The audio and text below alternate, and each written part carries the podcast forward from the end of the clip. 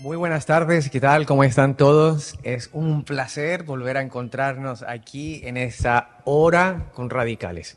De verdad que ha sido una súper temporada poder compartir con ustedes. Eh, hemos tenido muchas preguntas en las semanas anteriores, ha sido fenomenal. Hemos descubierto muchas cosas, mucha gente nos sigue de Colombia, desde Estados Unidos, desde Ecuador. Un saludo a todos los que nos que están viendo hoy en Ecuador, Colombia, España y el resto de países de, de Sudamérica y también de Norteamérica. Queremos mandarle un gran saludo. Y queremos contarles que hoy vamos a conversar de algo muy cercano al corazón de muchas personas. Saben que tengo una persona aquí en el sofá en el día de hoy y estamos en una dinámica diferente a los días anteriores, pero les quiero contar unas, unas cosas muy interesantes que vamos a hablar hoy. Antes de pasar a presentar a mi, compañera, quiero contarles que ya tenemos los ganadores de eh, la camiseta y la mascarilla o tapaboca de Radicales. La camiseta de Radicales se ha ido a Chile y se ha ido a la segunda región de Chile, Antofagasta, a las manos de Lady. Lady, felicitaciones, muchas gracias por visitarnos en la página y preguntar tantas preguntas interesantes. Y nuestra mascarilla o, o tapaboca de Radicales se quedó en Londres, esta vez con Betsy. Así que Betsy, por ahí va a aparecer tu foto en Instagram en los próximos días. Muchas, muchas, muchas gracias. Eh, ha sido genial, genial que lo hayan preguntado. Y esta semana se nos va ya nuestra última camiseta de radicales. Así que prepararse, poner dedo al, al teléfono y comenzar a hacer preguntas. Bueno, como vieron en el internet, eh, hoy estamos hablando de la depresión. Y para esta historia tengo una, una gran compañera que hoy nos va a contar una hermosa historia con un con principio muy difícil, pero con algo muy especial al final. Alba. Gracias, bienvenida. Álvaro.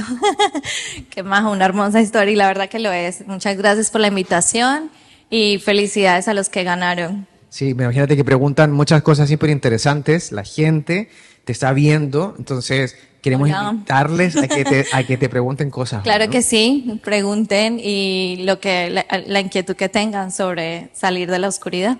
Exactamente. Bueno, alguien me decía antes de entrar al estudio, salir de la oscuridad es prender la luz. Y, y era, era verdad. Básicamente sí lo es. Pero la luz, sabemos que no es esta luz, por eso hemos puesto una luz y una luz. La luz es Jesucristo. Lo es. Entonces queremos que nos cuentes un poquito tu historia. Cuéntanos cómo empieza todo para ti. Bueno, eh, yo soy de Colombia. Cuando yo tengo ocho años, soy la mayor de tres hermanos. Cuando tengo ocho años, mis padres se divorcian y mi mamá decide viajar al exterior. Entonces yo quedo viviendo con mis abuelos maternos, mm, con muy poca relación con mi padre. Y, y bueno, em, empiezo a crecer, pero algo en mí no era como una niña normal, feliz, una niña que disfrutaba todo, sino que mm, siempre me sentí muy inadecuada, muy, no quería, no tenía ganas de hacer nada. Bueno, eh, el tiempo pasa, eh, viajo aquí a los 19 años, viajo aquí a vivir con mi madre, viajo con mis hermanos y bueno, empiezo a vivir con ellos y creo que mm, sigo sintiendo lo mismo de cuando era pequeña, sigo sintiendo esta inadecuación, sigo sintiendo como este desánimo dentro de mí, aunque con sueños, aunque con anhelos, pero algo en mí no me dejaba vivirlos, no me dejaba realizarlos. Tengo muchas dificultades con mi madre, nunca había vivido con ella. Después mi madre se regresa a Colombia y yo, algo en mí me crea una carga falsa de, de, de responder por mis hermanos, de estar pendiente de ellos, de hacer todas las cosas como si fuera una mamá, pero O sea que tú vivías aquí con tu mamá y tus dos hermanos varones. mis dos hermanos sí. ¿Qué, ¿Cuántos años de diferencia tienen? Dos años y cuatro del menor, de mí. Wow. O sea, tú sentías como una carga en el sentido de tener que hacer el rol de tu mamá. De hacer el rol de mi mamá, sí, de, de estar pendiente de ellos, de hacer todo lo que, lo que ellos querían. Sin embargo, este falta de fuerza o esta, esta falta de, de hacer cosas seguía a mí, que lo, lo tenía desde pequeña, y, y creaba en mí mucha amargura, creaba en mí mucha falta de propósito, Eh, yo tenía deseos y anhelos de hacer cosas, pero no tenía la fuerza de, de, de realizarlas, básicamente. Me interesa mucho que tú dices, eh, no sé, ahí como lo están escuchando en la casa, de, dices, desde niña sentía una, una sensación inadecuada. Sí, cuando era pequeña recuerdo que, no sé, a los 11, 12 años me cortaba, me cortaba, me, me cortaba las piernas, me cortaba las manos, eh, realmente aquí me dolía muchísimo, pero recuerdo que las de las piernas me hacían sentir como tranquilidad, de alguna manera, como que estaba tan, no se, sentía tan poco que el dolor físico compensaba. O sea que empezaba con un sentimiento de ira. Que o no, o no. no, era un sentimiento de no, de baja val- valía.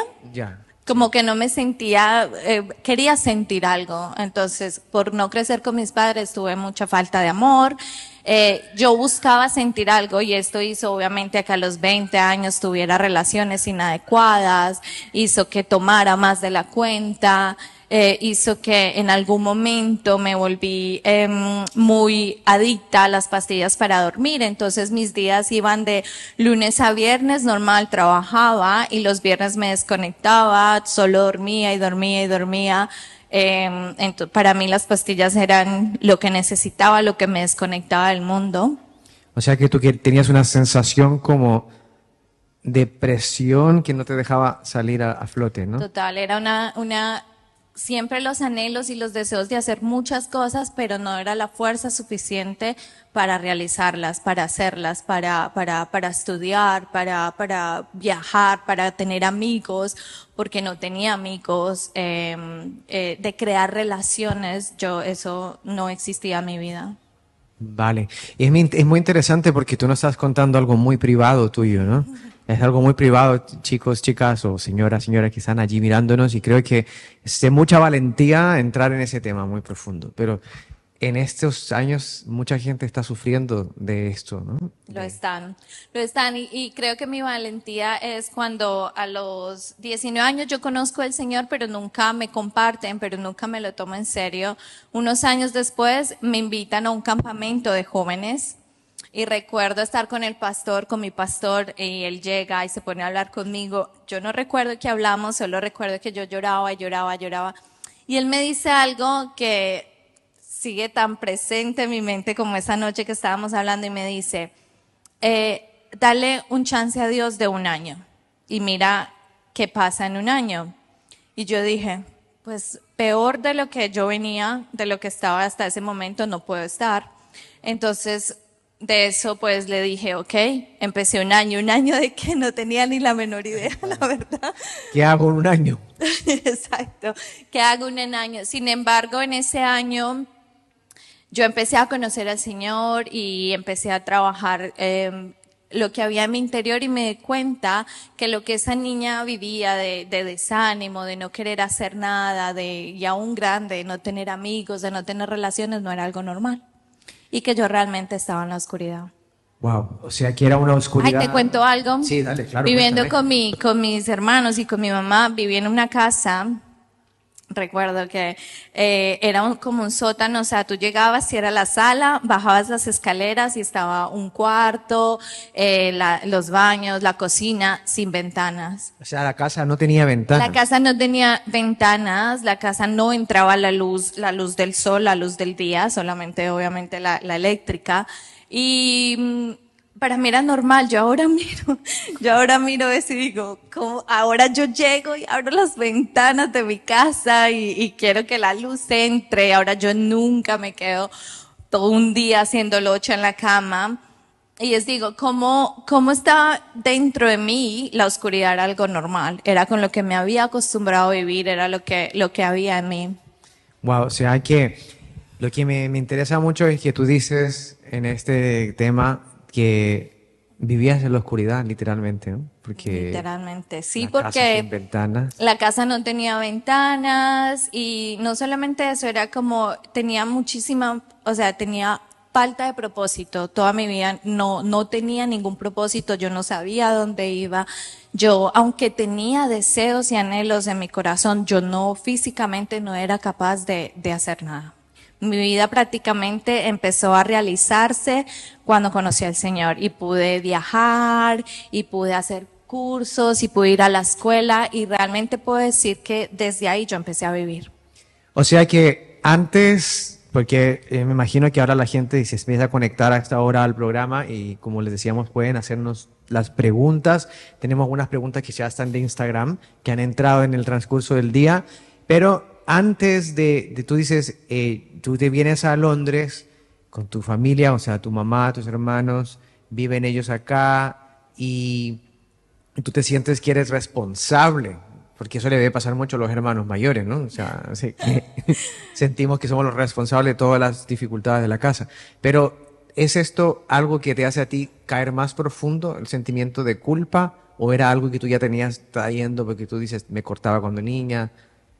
Yo creo que es como, no sé, muchas cosas. Pudo haber sido también el, el, el llenar algo en ellos Puede ser. El, el, como no tenía eh, relaciones sanas, ellos eran la relación más sana que yo tenía, entonces yo me eh, puse 100% en si ellos estaban bien, en, en, en vivir nosotros tres. Y nuestro círculo eran nosotros tres.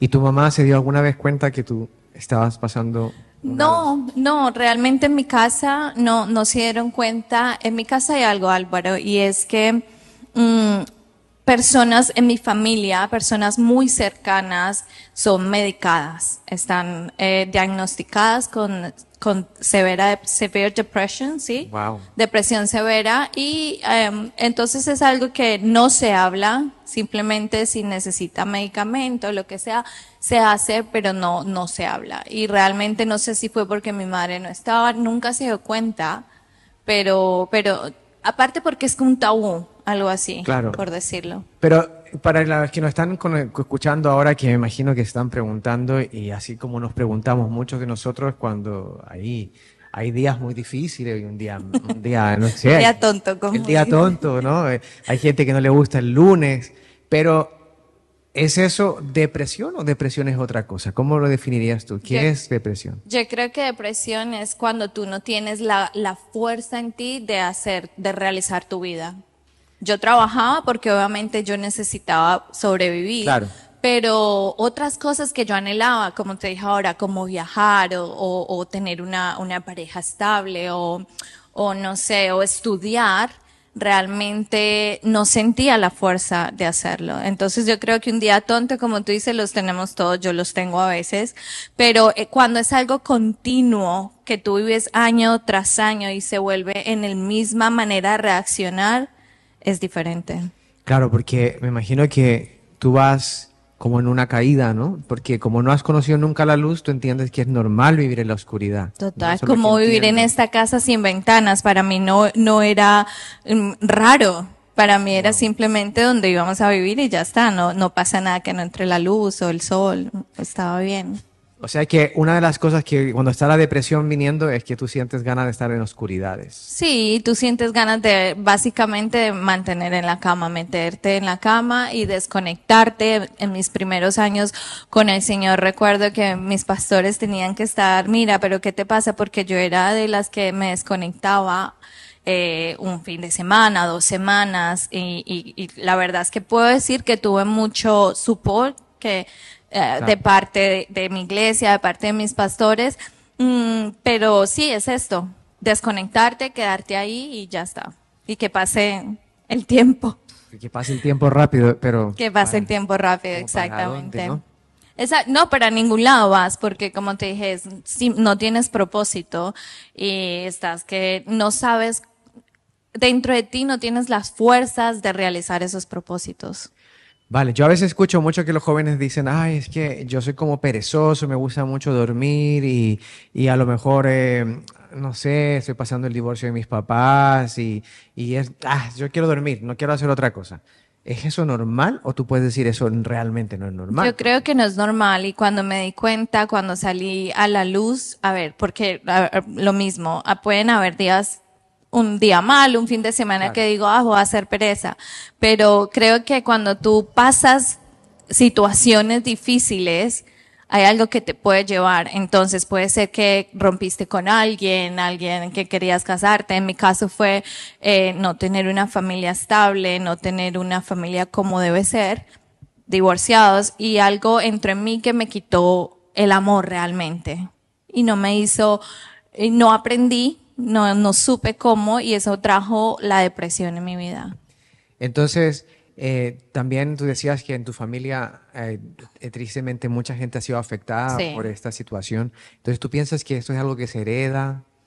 ¿O qué dirías tú? Sí, la verdad que sí, es algo que se hereda porque, y con lo que, cual hay que tener mucho cuidado si tú ves algo así en tu familia, porque eh, en mi, en mi caso son bastantes los que lo han sufrido y como te digo, sigue estando callado de eso, no se habla, entonces, y creo que sí es algo que se hereda.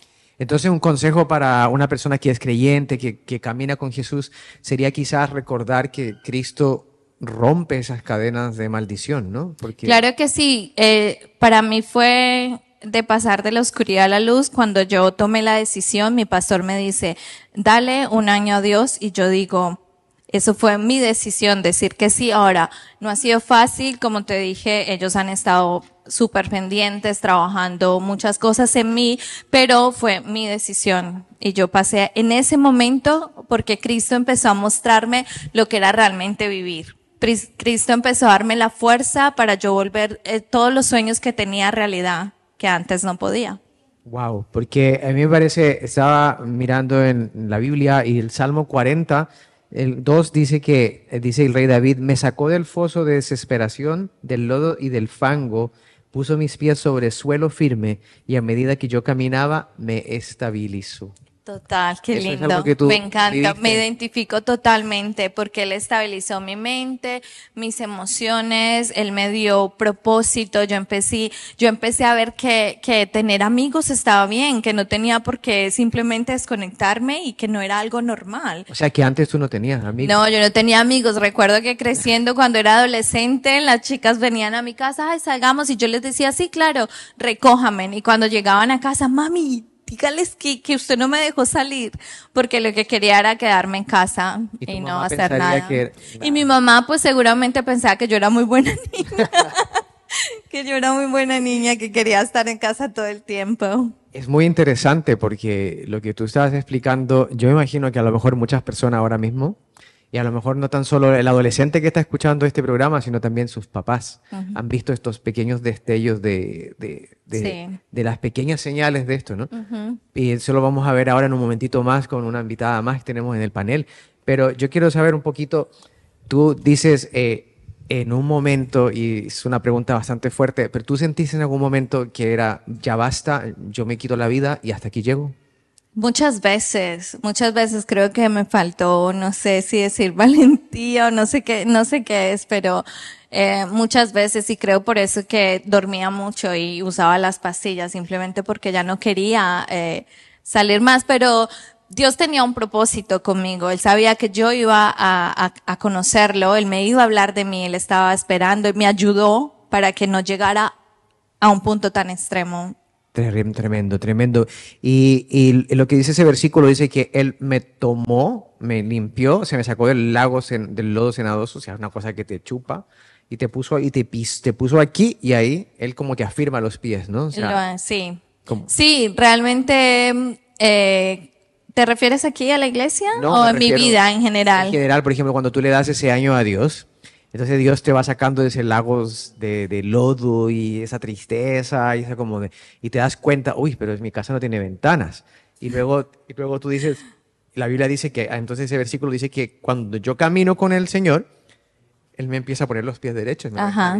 Sí, sí, lo hizo. Yo, eh, cada decisión que Dios me llevaba a tomar era más firme que la otra. Entonces yo pude eh, estar en Marruecos con una ONG sirviendo me pude casar, em, me pude tener las dos niñas y, enseñarles una, una, mente sana.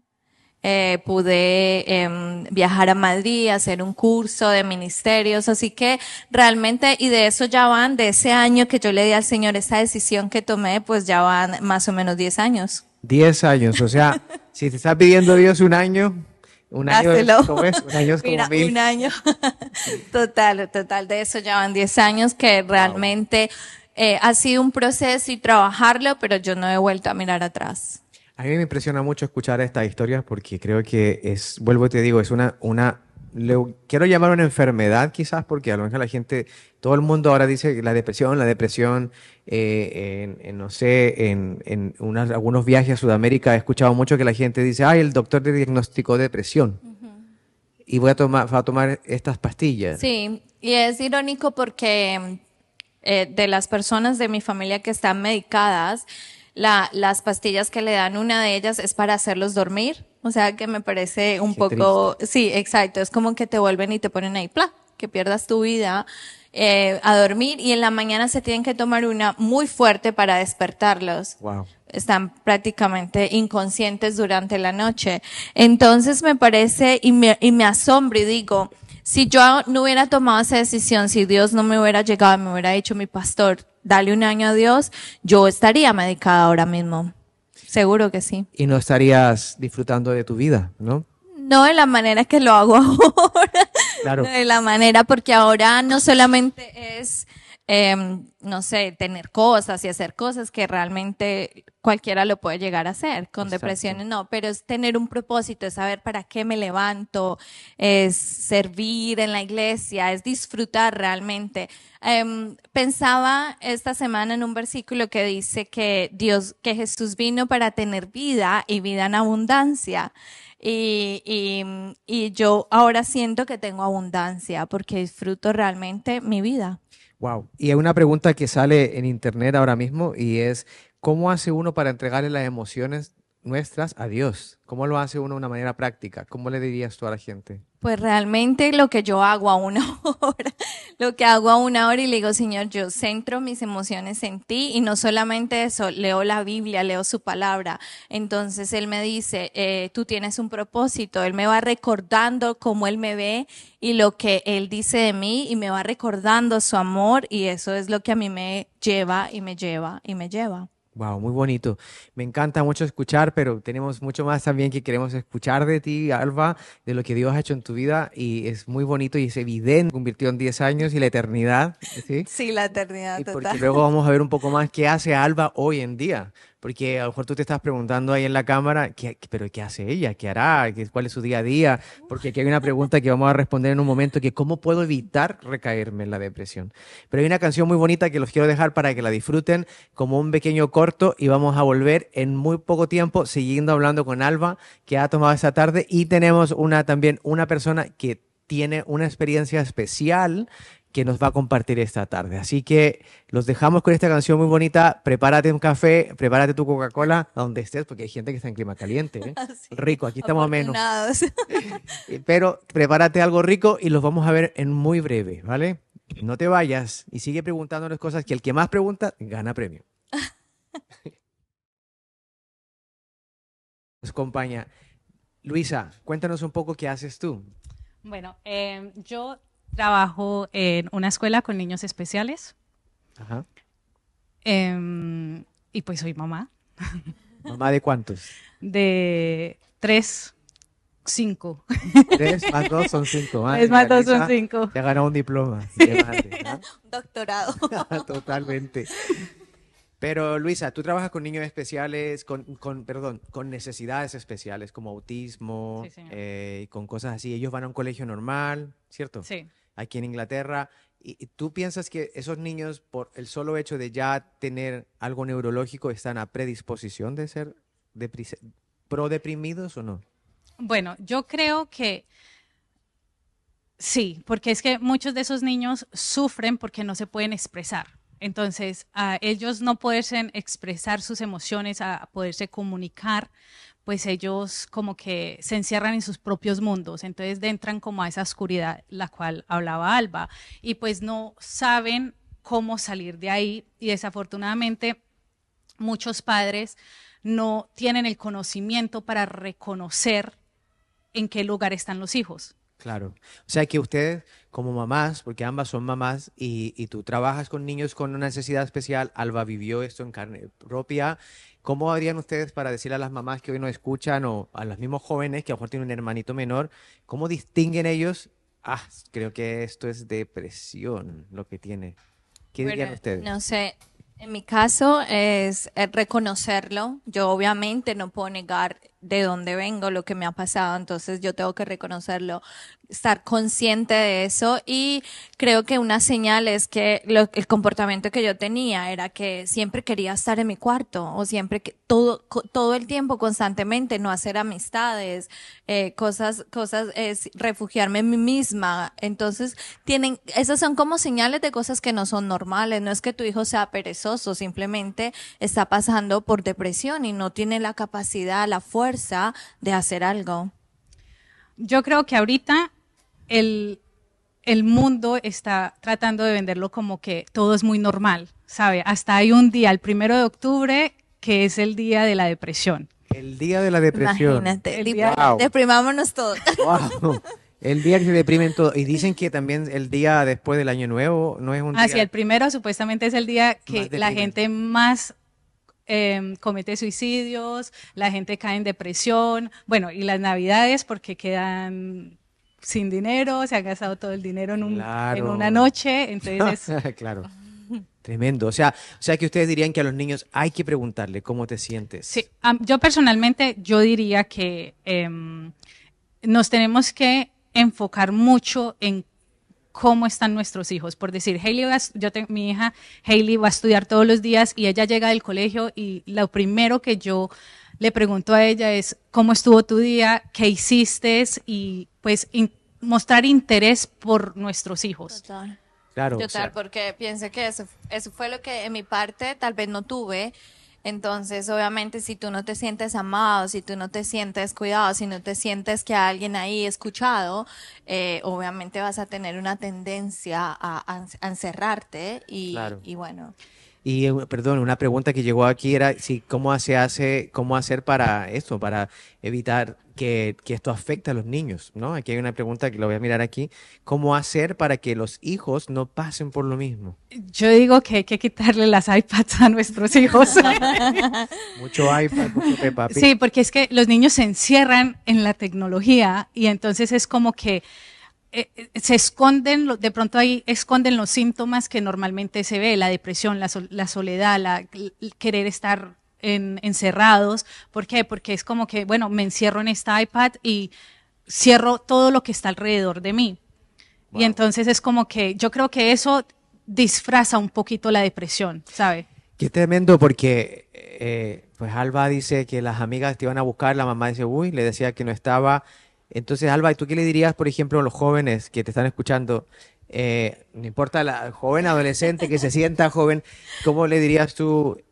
Háblalo. Háblalo. Realmente yo no lo hablé porque no escuché algo así, no tuve un programa así, pero sí cuando mi pastor me, me ofreció, me mostró que había otra opción y que esa opción era el Señor, yo la tomé. Fue mi decisión y, y necesitan decidir, necesitan decir, eh, no sé, raro de que yo solo me, me duermo o de que yo solo quiero estar, no quiero tener amigos o que quiero estudiar, pero algo no me deja y no soy capaz de realizar mis sueños, la falta de propósito. Entonces, háblalo, busca ayuda, seguro que alguien ya te lo ha dicho, eh, eh, escucha eso porque hay algo, hay algo, Álvaro, que aunque yo vivo mi vida ya plena con propósito, yo sí pienso de todo el tiempo que yo no viví, ¿vale? De todo el tiempo que no disfruté mi vida y, y es triste.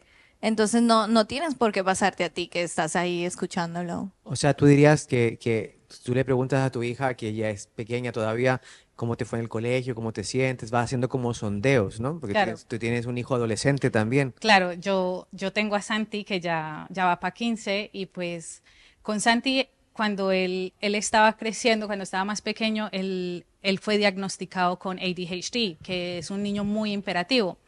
Y entonces eso lo lleva, bueno, a mí me llevó como a, no la depresión, pero como que me cansaba, me agotaba, no me gustaba ni salir con él porque es que era mucho, ¿no? Y a él como persona, pues también em, le, le costaba mucho como que caer bien, ¿sabe? Porque, porque eh, la gente no sabe. Claro. Simpatizar, porque ajá, la gente no sabe. era un era bastante eh, cargaba como se dice no y él y bueno y gloria a Dios llegamos a la iglesia eh, a él le manda a mí me a él lo le mandaron eh, pastillas para mm, calmarlo un poquito pero gloria a Dios conocimos del Señor y no hubo necesidad de darle esas pastillas Wow. O sea, que tuviste una oportunidad, igual como dice Alba, o sea, hubo luz en la oscuridad, claro porque te- tener una, una, una tendencia a ser más hiperactivo hace que te es más propenso a que te hagan bullying en el Claro, colegio. claro, Claro. y eso y eso es una cosa por la Claro. cual un niño se puede deprimir mucho Aparte de Exacto. eso, que las separaciones de los padres, que se sienten, ahorita, como digo, las computadoras, los inter- el, el internet, les, ellos no se sienten aceptados, que me veo, me quiero ver de una cierta manera porque eso es lo que veo que es normal en ellos, entonces es como que bastante duro para, para un niño. Wow. Luisa, tú nos tienes algunas estadísticas que les vamos a mostrar en un momentito, pero aquí tengo unas preguntas para Alba y dice, Alba, cuando estabas pasando por esa época de oscuridad, ¿de alguna manera tú veías la luz al final del túnel? Realmente no, no, creo que por eso probaba las pastillas o el licor o, o relaciones tóxicas, porque no había, no veía algo que me, que me fuera a sacar de, de lo que estaba sintiendo y de lo que estaba viviendo. Realmente no. Wow. Desde Colombia también nos preguntan, ¿se, eh, ¿se vuelve a caer en la depresión o uno se sana de una vez para siempre? No es que me sane, pero soy muy consciente de, de, de lo que había, de lo que viví, de lo donde venía, y es trabajarlo. Recuerdo cuando nació mi hija, que la primera, que un, eh, está la depresión postparto y esto, mi Claro. pastora me, me llama y yo le digo, no, es que mira, no quiero ir a presentar a las niñas, que no tengo ropa, y empiezo a decirle todo lo que en ese momento me sentía mal. Ella me mandó ropa a casa, mandó ropa para la niña, no, vente, no sé qué, me dijo, habla con, con Álvaro, eh, háblalo, háblalo como te estás sintiendo. Entonces es algo que yo con- constantemente tengo que estar mm, pendiente Tal vez no constantemente, pero yo tengo que saberlo. Yo no puedo decir, no, yo no lo sufrí y, y llevarlo donde el Señor y que no, no me quite el gozo las, eh, las situaciones de la vida y no, no, yo nunca me quedo en la cama. Eh, ah, y, y eso, y Yo nunca me quedo en la cama, nunca me quedo en la cama. Yo me levanto, yo tiendo mi cama. En la cuarentena yo viví mi vida normal. Yo me levantaba a la misma hora, me acostaba a la misma hora, tenía mi misma rutina, porque yo tengo que ser consciente de dónde vengo. Y yo no, no, es tan fácil, la mente, es tan- la mente es muy débil, ¿sabes? Muy débil. Es muy débil y es tan fácil volver a, a- a caer si yo me dejo. Entonces yo nunca me, yo, yo sí me siento en el sofá y tengo días de pereza y eso, pero yo nunca me quedo en la cama. O sea que esto responde a la otra pregunta que nos hacían, que nos decían que eh, qué hace uno para cuidar los pensamientos. O sea, tiene que mantenerse uno enfocado de que hay cosas que no son permitidas, ¿no? Yo creo que sí, Álvaro. Yo creo que sí, definitivamente la palabra de Dios, porque eh, Dios tiene pensamientos siempre buenos de uno y uno tiene normalmente eh, tendencia a tener pensamientos malos. Malo. ¿Verdad? Exacto, y la tele los vende que cuando hay un día malo, nos dicen, por ejemplo, ay, eh, se- cómete un helado. el O ice cream", compra, o, o ponte compra. a hacer, ajá, compra online y, y- y te vende otras cosas. Y lo estereotipan mucho a las chicas. Dicen que siempre las chicas son las que están comiéndose el bote de helado y tapándose con una Ah, en la chocolates. película. La película. Entonces, ¿eso qué ha hecho? Que nosotros tengamos unas estadísticas horrorosas, porque nos acaban de decir, Sí. Luisa, que hay un día de la depresión. Pero ¿qué estadísticas encontraste, Luisa, sobre la Vale. depresión? encontré que eh, la verdad es muy triste y es muy preocupante porque yo creo que no hemos mirado la situación como tan que es un problema porque ahorita lo quieren poner todo como que todo es normal. Todo es normal. Sí, claro. normal. Entonces, vimos de que una en cuatro personas experiencia, es- experience, Experimenta el- experimentan la eh, depresión. la depresión. ¿va? ¿Una en cuántas? Una en cuatro. Una en cuatro, chicos, ¿eh, chicas? Una en cuatro. y una en seis la, la experimentan, pero buscan la solución. Buscan un doctor, buscan, tratan de buscar ayuda. O sea que la gente experimenta depresión, pero busca ayuda. Sí. Ahí responde lo que dice Alba, que hay gente que está medicada, como en el caso de tu familia. Exacto. Lo que yo veo y lo que veo, em, no sé, como contradictorio que te decías que, y yo soy, o sea, la medicina funciona y si yo necesito un médico voy a ir al médico. Sin embargo, para esto, mm, yo veo que no les hace no salen de ahí, los mantiene y pueden descansar su mente y, sentirse, digamos, bien, pero no, salen de ahí, siguen en, en, su, medicina. Y en ese caso que te aplica en tu familia, Alba, que tú has visto gente muy cercana, aquí hay una pregunta que dice, ¿qué debemos hacer en caso de evidenciar depresión de una persona cercana? O sea, si yo tengo un familiar cercano que tiene señales eh, de depresión, ¿qué hago? Mira, yo creo que decírselo decírselo, mostrarle lo que tú ves. Si alguien me hubiera mostrado a mí o, dicho, pues hubiera sido la diferencia. Em, sin embargo, la persona tiene que la persona misma tiene que decir si es verdad, porque en mi casa, eh, en mi familia, hay, hay, hay casos y simplemente dicen, no, es que está cansada o es que necesita uh, vacaciones o es que necesita y, y, la persona no quiere escuchar qué es eso. O sea que hay, hay, hay que tener como el ojo muy abierto y estar muy atento.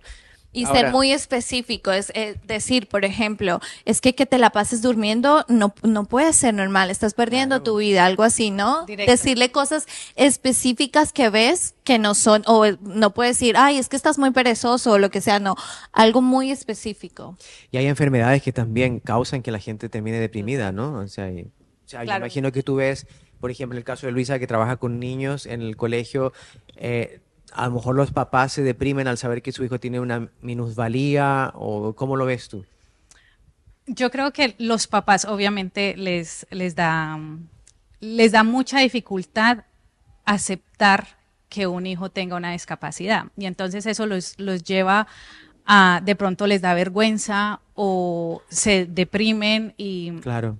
y les cuesta mucho, mucho, mucho y se encierran como en el, en el mundo oscuro que dice Alba.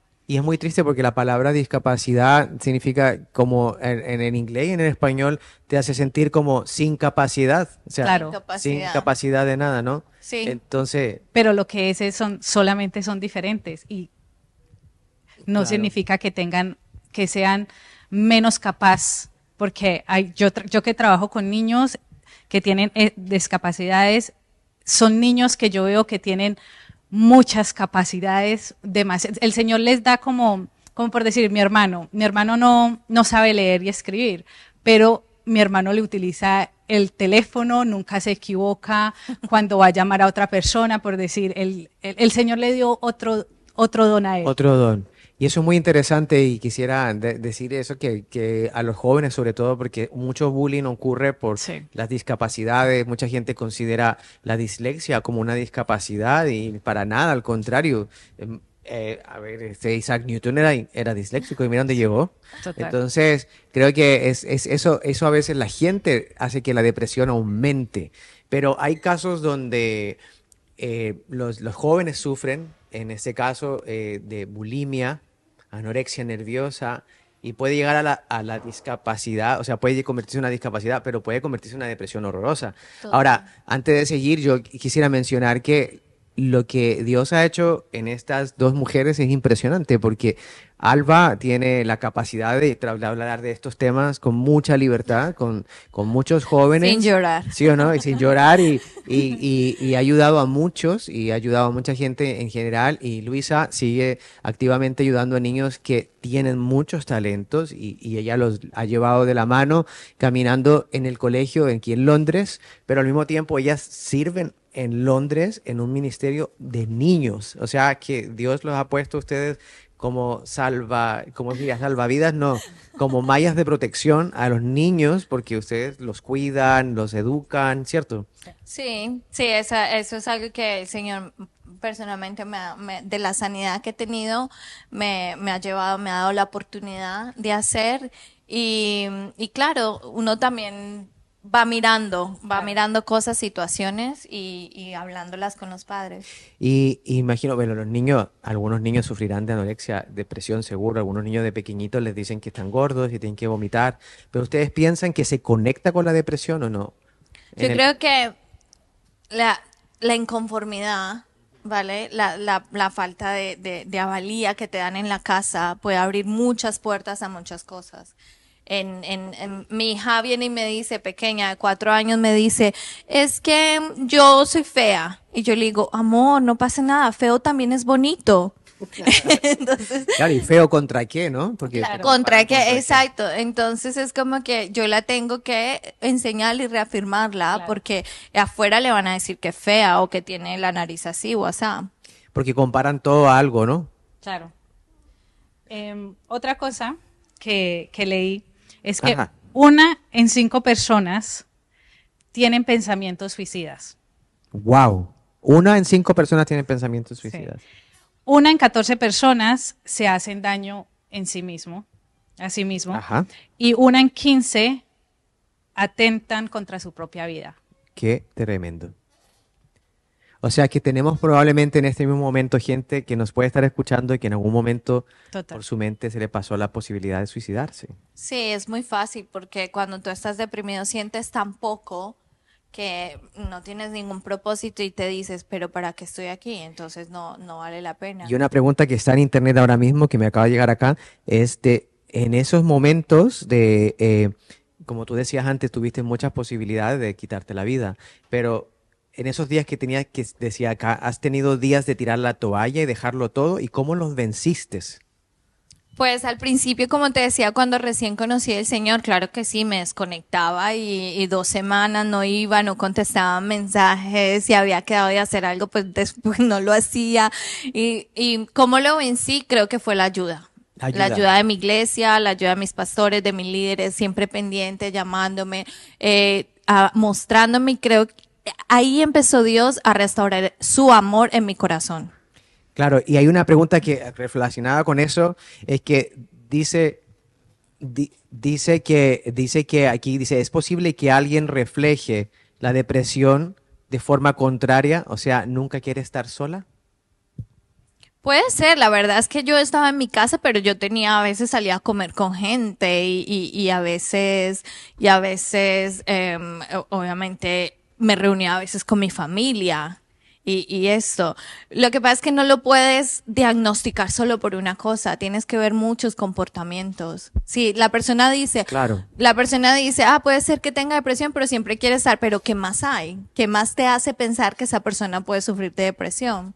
Claro, porque la semana pasada nos decían los chicos que cuando se acaba una relación hay una tipo de tristeza, ¿sí? ¿no? ¿Se sí, claro.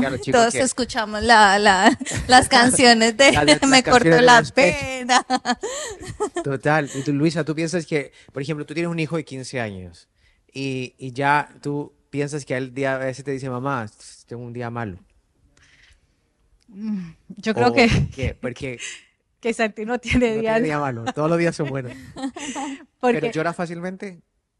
Es una, sí, es emocional. ¿Y le ayuda eso a él a, mostrar sus emociones? Sí, porque es como, el, yo, yo creo que lo que le ha servido a él fue el poder, el tener la, la transparencia de poder hablar las cosas abiertamente. transparencia. Y entonces es por decir, Santiago aquí, él sabía que me tiene a mí en casa, tiene a Darwin en casa, tiene, tiene eh, unos oídos que los escucha, tiene, lo escuchan, tiene unos oídos que él sabe que están ahí para escucharlo. Lo, que tiene los líderes, ah, él te buscaba a ti para hablar de sus cosas, entonces yo creo que esos esa es la clave, que uno sepa que puede hablar.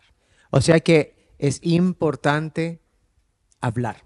Es importante tomar la decisión de lo identifico, e, es más, yo ni lo identificaba, yo solo sabía que yo me sentía muy mal dentro de mí, que, que no había ganas de nada dentro de mí y, y, tomé la decisión de decir, ok, ese año voy a intentarlo con el Señor. Es importante tomar la decisión de hago algo. O sea, hablar es importante. En el caso de Alba nos contaba que su mamá no se daba ni cuenta que ella estaba aislando de los amigos para que no la fueran a buscar a salir a ni una parte.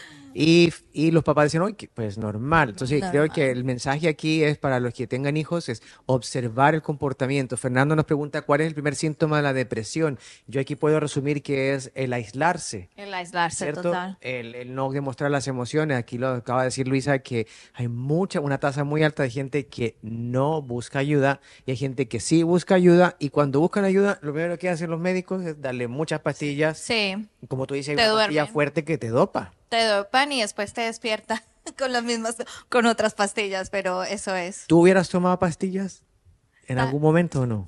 No sé, tal vez sí, porque es que se siente bastante mal interiormente y tú quieres sentir algo, sacar, salirte de ahí como sea. O Entonces, sea, tú quieres como tal vez sí. escaparte. Tú quieres escaparte, tú quieres vivir. Claro. Entonces, eh, tú coges las pastillas si fuera necesario. Y mucha gente hace las pastillas, lo que hace es sobredarse dosis, ¿no? Exacto. O buscar drogas para, también en lo que tú decías, be- bebías Lo bebía. mucho. ujú. ¿Cómo? Pero es, es, es gracioso porque lo que más bebía, lo peor que me sentía. Mira, hasta rima. Qué terrible. Sí, y eso es verdad. Sí, ¿Y es lo verdad? que más ¿O no? bebía, lo ¿Qué peor dices que tú? me Algo, sentía. sí, pero algo que yo quería eh, comentar era que la depresión no solamente es en las chicas, Ah, la depresión chicos, también escuchar, ¿eh? es en los chicos, ¿va? Y sino que de pronto los chicos les cuesta más hablar, Exacto, buscar la ayuda, claro. buscar esos oídos, que alguien que los escuche. Y los chicos tienden más a ser enseñados que no tienen que demostrar sus emociones, Emociones. ¿cierto? Total. Y tenemos chicos que nos están escuchando de Ecuador, de, de- de Venezuela, de Colombia, de Chile, y a lo mejor en nuestros países latinoamericanos el hombre, ah, usted es macho, se tiene Sí. que... Macho alfa. No llore, no llore. No pueden llorar. Mi ¿Qué? papá le decía a Santiago Sí. que, que los hombres no lloran. ¿Ves? Y, Y eso- yo- y- ellos lo están viviendo estos chicos, escuchando Claro. las cámaras. En este caso, ¿qué le dirías, Alba, a estos chicos que están allí en un país donde se dice esto? No llore, mijo. ¿Qué, qué le dirías? ¿Que, que llore o que vaya y busque ayuda? o, o- Llora si quieres. pero yo, bueno, yo creo que mm, el llorar, bueno, yo también lloré muchas veces, pero de ahí no, tampoco nada cambiaba. Yo creo que te diría, no dejes que esto te robe tu presente. O sea, Dios vino, Jesús vino para, para darte mm, alegría, que tú disfrutes las cosas, que tú disfrutes los amigos, que tú disfrutes una carrera, que disfrutes todo lo que, lo que hay alrededor nuestro. Yo Exacto. te diría, sal de ahí, eh, busca ayuda, es ahora, no te dejes robar tu presente. Otra pregunta que me llega acá eh, del internet es que ¿es posible que alguien refleje sentimientos de depresión convirtiéndose en adicta a la gente? O sea, como toda la atención para mí. Se muestra tan deprimida que se hacen adictos a la gente, o sea, no quieren estar nunca solos. Hay Pu- gente- no sé, ¿qué dicen? Puede ser, es que tú- el- la depresión te lleva por muchas cosas. Una muy grande es la falta de amor y valía. Entonces, si esta persona todo el tiempo está buscando que le, que la hagan sentir amada, que la hagan sentir amada, es porque hay algo que, que obviamente no, realmente no se está sintiendo.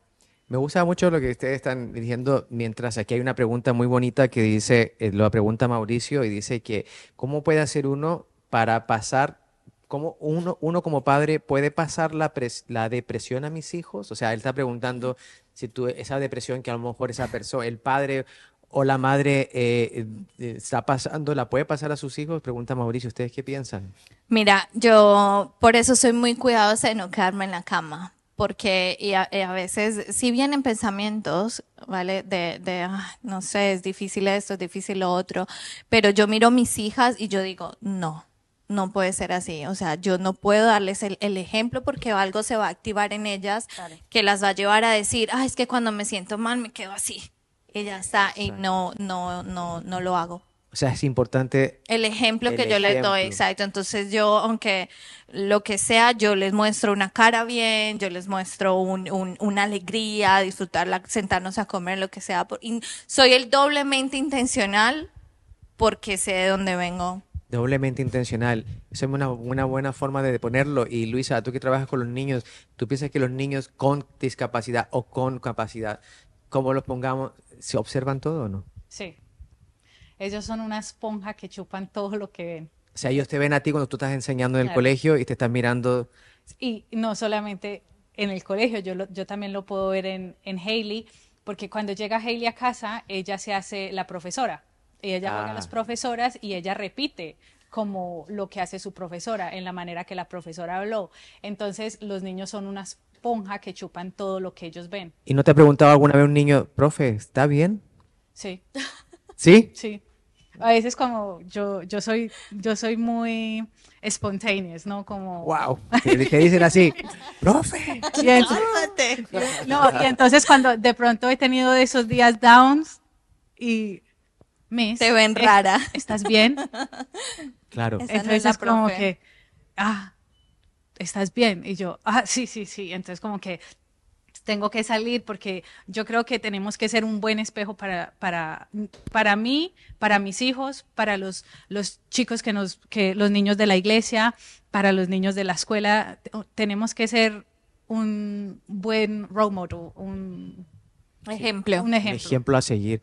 Y aquí- yo quiero que invitarles aquí que eh, eh, todos los que están viendo este programa, si puedes compartir eh, estas historias, yo le digo, una historia habla más, una foto habla más que mil palabras, pero creo que una historia habla más que un libro. Y hay muchas cosas que nosotros aprendemos en la vida escuchando el testimonio de alguien, ¿no? Claro y es muy sí. bonito porque podemos, yo les puedo ver aquí, ustedes están viendo una mujer que estuvo a punto, puedo decirlo bien, suicidarse, Total. que vivía en una casa sin ventanas, que tú no, que eso me impresiona a mí Y lo porque veía normal. y lo vivías normal y tu Total. familia lo vivía normal. Ahora en mi casa las ventanas nunca se quedan con la cortina ¿Qué, qué dir- como por decir, abiertas. Claro. Si usted lleva a su hija ahorita a su ca- a esa casa, ¿qué diría tu hija? Creo que no lo haría. Creo que no lo haría. Me daría un poco, no sé, vergüenza. Será. no Claro, y hay, hay una, una película que No se- lo que- entendería, no entendería. Y debe ser traumante porque hay unas películas que, que te muestran de gente que ha sido eh, raptada y crecido en, ha nacido y Sí. crecido en una cajita y ellos dicen, Mi casa la era, casa. era- sí. Claro. mi casa era, o sea, tú decías, esa es mi casa, eso es normal. Ahora, eh, pregunta Catherine si a lo mejor, Catherine pregunta si a lo mejor la depresión va acompañada con el rechazo. ¿Qué piensan Claro. ustedes? Sí. Claro, yo, nu- yo nunca me sentí amada. Yo conocí el amor a los, a los 19. Bueno, después, cuando tomé la decisión, conocí el amor de Dios y ahí pude experimentar el amor de la gente y de, y de, y de todo lo que Dios tiene para uno. Pero claro, va acompañada del rechazo, va acompañada de la baja valía que tú tengas. Totalmente. ¿Lo ves tú también como el rechazo o no, Luisa? Sí, no, yo, yo creo que una encaja con la otra, porque mm, si usted tiene heridas, es más fácil como para usted, s- como el rechazo, eh, el no ser aceptado, entonces te, te, te quieres encerrar en un, en un, en un mundo, en, como en la oscuridad, como que, "Ay, no quiero. Y el título de hoy se llamaba De la oscuridad a la luz, ¿cierto? Porque Me Alba nos contaba, porque dice, si yo, yo me pongo a pensar y sigo con la casita sin luz, pero que, porque es que impresionante es que tú luego los mires y digas, ¿cómo pude vivir ahí? Ahora tú dices, vivo, vivo con grandes ventanas, voy al parque, viajaste a Marruecos, ayudaste a mucha gente que también necesitaba. ¿Tú piensas que a lo mejor ayudar al prójimo es una manera de salir? Porque Jesucristo nos dio un ejemplo muy claro. Él en todo momento no pensaba en él, pensaba en los demás. Claro, ¿Cierto? yo creo que la vida abundante es disfrutar todas estas cosas que dice Jesús, porque él puede interpretarse tener abundancia de dinero, realmente es abundancia de amigos y disfrutarlos, abundancia de una, una buena relación con tu pareja, disfrutarlo, abundancia de servir y, y disfrutarlo, porque Dios, de- Dios te no tiene un propósito y ahí es donde el propósito se va cumpliendo. Exactamente, y como decíamos al principio, tú decías, esto vino heredado, mi familia lo sufre, entonces es como espiritual, ¿no? Es como un Sí, espíritu. muchísimo. ¿Cierto o no? Yo, yo diría que sí. Pero una preguntita, Alba. ¿Usted también reflejaba su, su tristeza, su, su oscuridad en la manera que tú vestías? Ah, esa es una buena pregunta porque a lo mejor hay gente que aquí en la, en la- en la televisión está diciendo ahora en el canal, ay, a mí me gusta andar de negro todo el día. Sí, eh, eh, va. No sé, pregunto. Pues mira, yo era de las niñas de negro, de, de cabeza a, a todo, a zapato, eh, media, eh, uña solo negro, no, no me gustó que la fris, que la, el francés, que no sé qué, que la florecita. O sea, no, sea, yo creo que sí, eso. porque es que lo que tú estás sintiendo es lo que tú vives el día a día, cuando te vistes, cuando, cuando es, ah, yo traía una cara que no era una cara de una persona feliz, ni una No persona contenta, ni, ni- entonces yo creo que se refleja en todo. O sea que uno puede fácilmente, o sea, decir, debería uno observar cómo tiene el claro, de uno, ¿cierto? Claro, tienes que mirar muchos, muchos, mucho, observar muchas cosas porque muchas lucecitas que se van prendiendo La- la luz de, roja. exacto. Alerta, alerta. Y, y la alerta entonces es observar cómo me visto, cómo me siento. eh, Lo que hablas también, porque yo no recuerdo ser una niña que hablaba con mucho gozo, o con mucha, o con mucho optimismo hacia el futuro. O un niño que se queja mucho, claro. la queja. Claro, un niño que se queja mucho. Entonces, eh, bueno, una, una vez más tenemos una pregunta que nos, que, que los, eh, sobre la bulimia y la anorexia. ¿Ustedes piensan que la bulimia y la anorexia conecta con la depresión? Yo, yo digo que sí, porque si están deprimidos quieren buscar de pronto una salida o una manera de llamar la atención. Entonces, como no nadie les está de pronto dando la atención que ellos quieren o necesitan, pues llamo la atención de otra manera, como la, la bulimia. Entonces empiezan a, a, a self-harm. Eso va a ir al self-harm porque se están, da- se están haciendo daño a su propio cuerpo. Y la anorexia es que el querer yo parecerme a algo que supuestamente la revista. Exacto. O sea que hay presión social Sí, para el joven total. de hoy en día. Mucha. Joven, adulto, Niño. niños, de todo diría yo. Que la anorexia y la bulimia no respeta de edades, ¿no? No. No. De todas maneras, yo creo que em, la depresión te hace sentir tan, tan eh, bajo de todo, de ánimo, de, de fuerza, de fuerza física, de fuerza emocional, que tú tienes que refugiarte en algo. Tú tienes que buscar algo para que te- te haga sentir por lo menos vivo un poquito. Entonces, claro, tú o te aguantas hambre para sentir, tienes que sentir algo de alguna manera, hacer algo porque estás tan, tan bajo de todo. O sea, te sientes tan poquito que te, te- no te tienes que hacer, al- salir por algún lado, o te Vale. cortas, o, o aguantas hambre, o vomitas, o, o te emborrachas, o... Esas son las cosas que le dan placer. Claro, ahí tiene sentido, ¿no? O sea, como que te sientes satisfecho que, ah, bueno, ya por lo menos soy Ya. flaco o soy flaca. ¿no? Sí.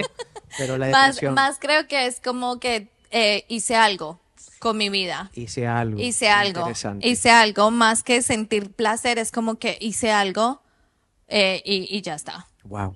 Se nos acaba el tiempo, chicos. Yo sé que están súper entusiasmados allí en internet. Muchas gracias por las preguntas, han sido preciosísimas.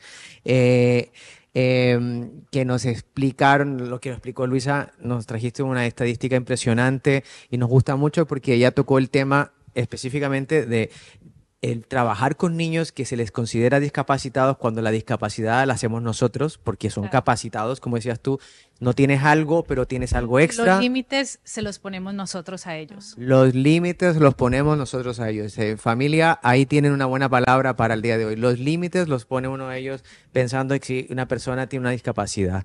Finalmente, eh, también nos decía Alba que fue de la oscuridad, literalmente, pasar a la luz y hoy tienes a tus hijas hermosas que son que no les gustan los colores oscuros, son lo contrario a ti. Le pongo muchas florecitas, ¿Y tu yo marido? ya cambio mi closet, bueno, intento. Y tu marido es muy gracioso y le gusta la broma, o sea, te, tiene- te mantiene a ti riéndote, ¿no? Me imagino. Me Entonces, mantiene despierta, viva. para, para ya terminar, me gustaría pasar el micrófono a Alba y que le dieras un mensaje a aquellas personas que estoy seguro que están sufriendo de alguna forma u otra de depresión, que le quieren dar un chance a Dios, pero están asustados porque no saben cómo hacerlo, cómo se hace esa oración, cómo hago, pero que te están escuchando ahora. Yo me gustaría que le dieras un mensaje a ellos y de ánimo y fuerza, ¿qué tienen que hacer? que Tú lo has vivido, Alba, tú mejor que nadie. Pues mira, yo, yo sé lo que es sentir que no tienes fuerza, yo sé que es lo que es sentir que no hay esperanza, yo sé que es lo que es sentir no hay futuro, pero yo te digo, sí lo hay. Y si yo pude, yo sé que tú también puedes, solo necesitas tu decisión y no te vas a arrepentir. Esa, esa falta de valía, eso todo puede ser llenado por el amor de Cristo y Cristo te puede mostrar la luz de, de la oscuridad que tú ahora vives y te va a dar, es que yo, mi vida es no es perfecta, pero yo disfruto mi vida ahora. Y, y conocí el amor, el amor de Cristo, el amor verdadero. Y yo te digo, hazlo. Si alguien te está diciendo, mira, yo creo que esto es para ti, escúchalo. Eh, toma la decisión porque la ayuda está ahí. Solamente está en ti decir, ok, lo voy a hacer. O sea, darle un chance a Dios. Dale un chance a Dios. Si alguien te está mandando esto ahora mismo, es porque ha visto algo, escúchalo, no dejes que te pasen más años, no importa lo que haya sido. El, el mío fue un divorcio, el tuyo pudo haber sido una, una ruptura de relación. O una muerte de un familiar. O una muerte de un familiar, lo que sea, Dios puede hacer algo. Y yo te digo algo con 100% de certeza, esta no es la vida que Dios tiene para ti. Esa no es la vida, que la vida es la oscuridad, ¿no? La vida en la oscuridad no es lo que Dios tiene para ti. Es una vida en luz. Es una vida, no perfecta, pero es una vida en luz, es una vida que, que, que completamente diferente a lo que vives ahora. Y Cristo es la luz, ¿no? Porque Lo es. decía self-harming, decía la palabra Luisa antes, y que es automutilarse, y sabemos que Jesús lo, lo latigaron y lo crucificaron, hicieron heridas, pero la Biblia dice que por medio de esas heridas, somos Fuimos sanos. sanos, ¿cierto? Y yo ahora ni me lo pensaría, es que eso a mí no, no me cabe en la cabeza y, y, y para nada, no me lo pensaría. Muchas gracias, Alba. Y quiero invitarte que si estás pasando por un momento de depresión y necesitas ayuda, te sientas con la libertad de mandarnos un privado a Radical en, en Facebook o a nuestro, a nuestro Instagram por privado y poder ponerte en contacto donde sea que estés, sea que estés en Inglaterra o estés en otro lugar, ciertamente podemos buscar una manera. Y quiero dejarlos para hoy cerrar este día de hoy con ese hermoso versículo que leímos con Alba recién, que dice así, Salmo 42, me sacó del foso de desesperación del lodo y del fango. Puso mis pies sobre suelo firme y a medida que yo caminaba me estabilizó.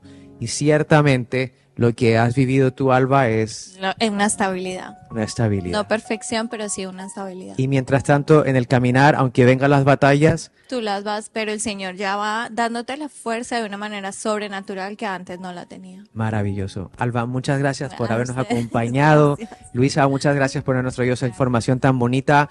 Y queremos dejarlos, chicos, que nos sigan por Instagram, nos sigan por Facebook y por YouTube. Y queremos invitarle a que sigan haciéndonos preguntas, aún por el tiempo que queda eh, online. Y ya anunciaremos la próxima semana con un gran tema también que les va a cantar quién ha sido el ganador. Los queremos mucho y gracias, gracias por seguirnos. Un abrazo fuerte desde Londres.